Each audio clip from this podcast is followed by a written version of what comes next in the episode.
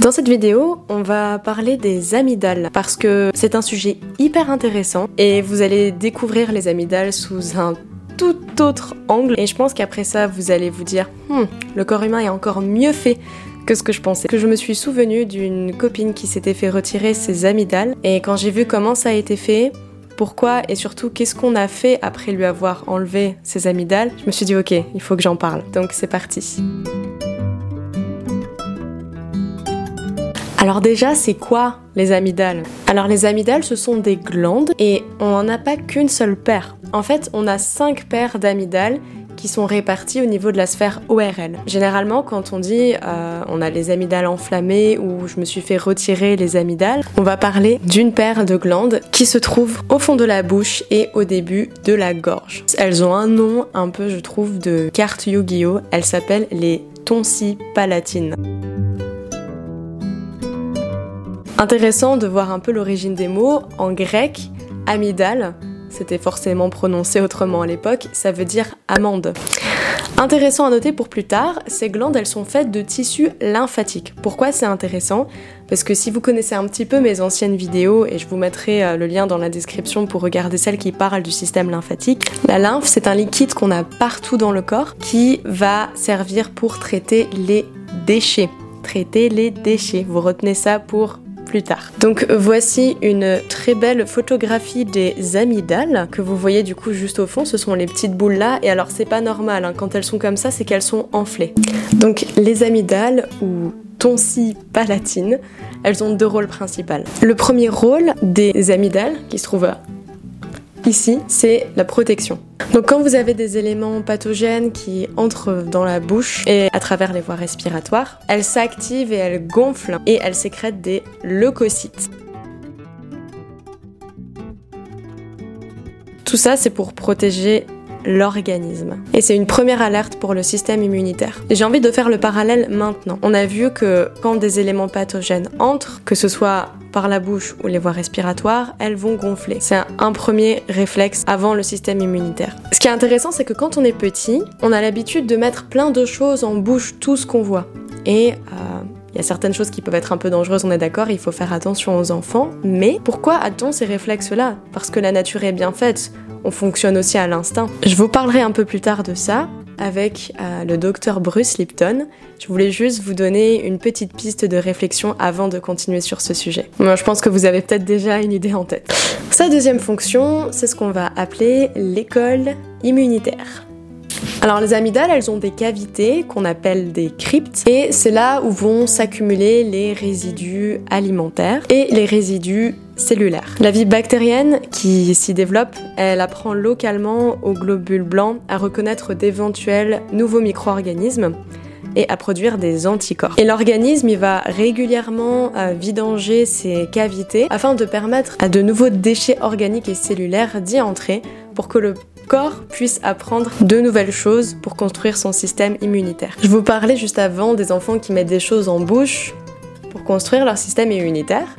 Et je voudrais vous citer quelque chose. C'est un homme qui s'appelle Bruce Lipton. Je vous mettrai euh, en lien aussi son site web. Alors, il dit Ce qui est introduit dans le système ne sont pas que des cellules et des bactéries et des virus ou des pièces de parasites qu'ils utilisent en parlant des vaccins mais, aussi de la chimie desquelles les vaccins sont créés, qui inclut euh, beaucoup de mercure et d'aluminium, beaucoup d'autres choses comme la formaldéhyde qui sont des poisons. C'est un essai pour essayer euh, de rehausser le système immunitaire mais en même temps, c'est essentiellement en train de le surcharger de poissons et de toxines. Alors Bruce est venu à la conclusion que si on veut les meilleurs vaccins pour notre système, on devrait alors se concentrer pour créer des vaccins oraux, qui est ce que la nature a naturellement et originalement prévu pour nous. Je trouve ça hyper intéressant parce que j'avais déjà entendu ça en naturopathie, c'était que on se vaccine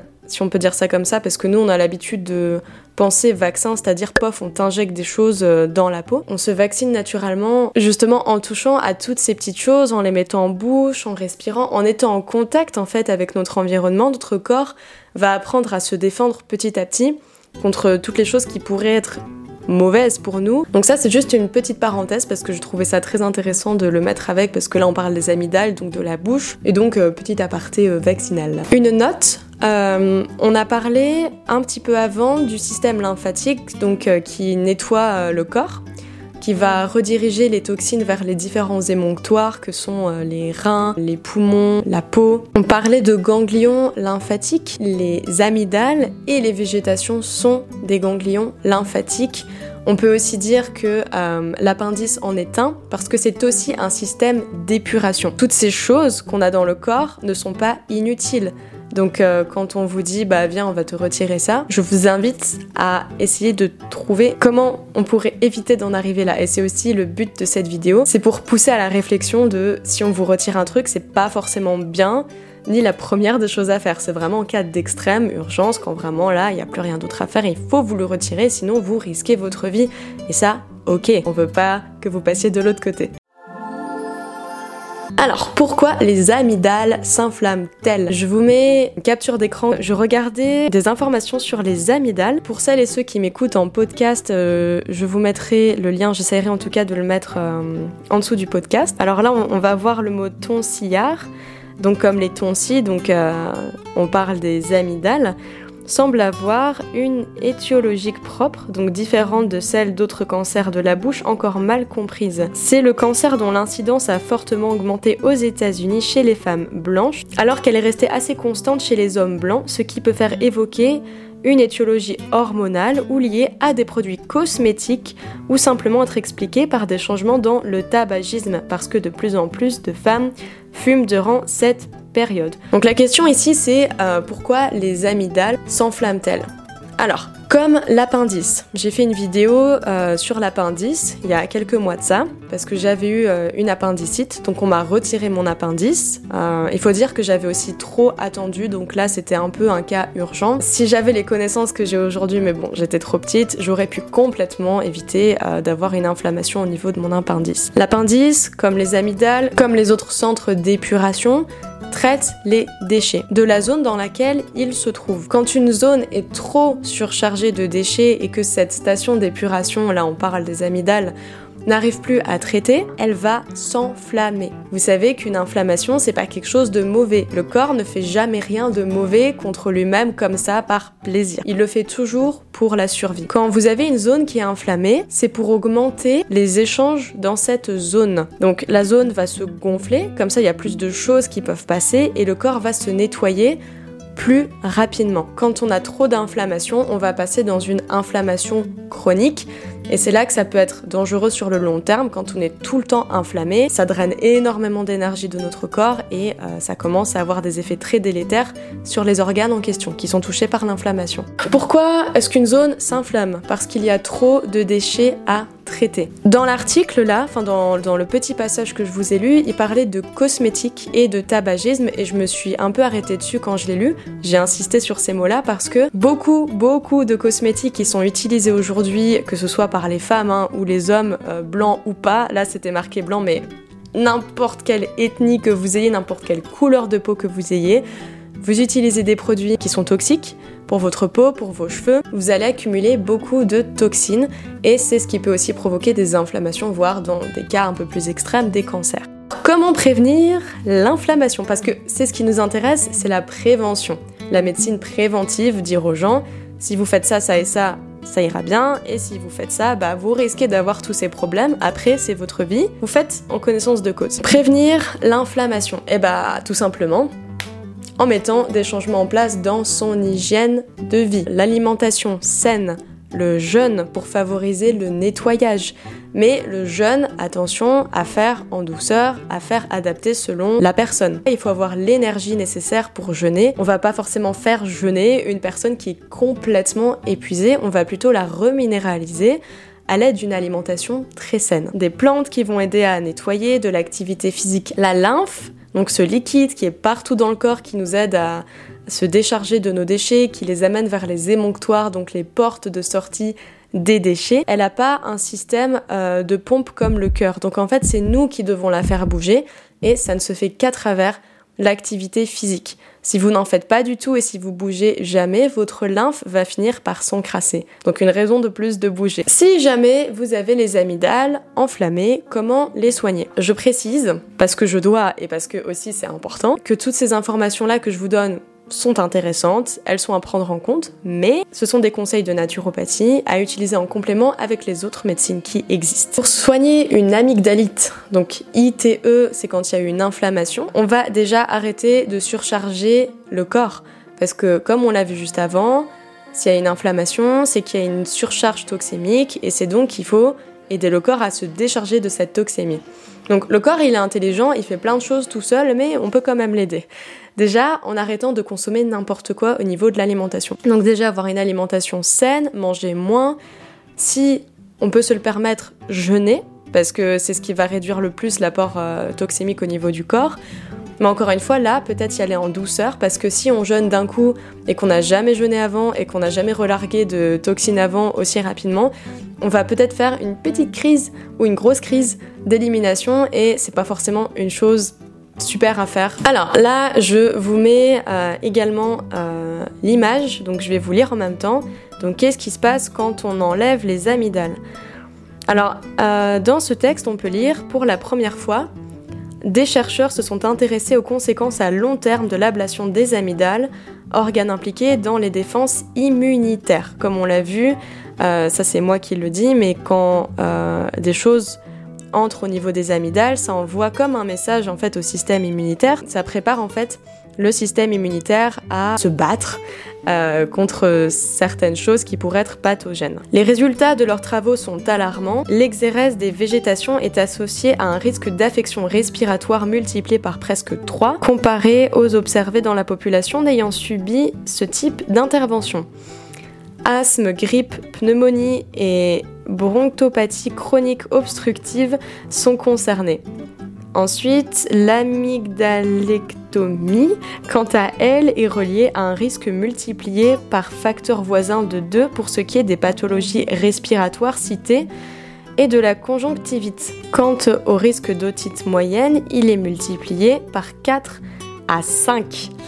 Euh, c'est assez ouf. Donc là, on voit bien que quand on va subir une ablation en général hein, de n'importe quel organe, il va toujours y avoir des conséquences. Alors, juste pour pas que vous commenciez à avoir peur, si vous avez plus vos amygdales aujourd'hui ou votre appendice, vous pouvez vivre sans. Hein. Il y a plein de gens aujourd'hui qui vivent sans.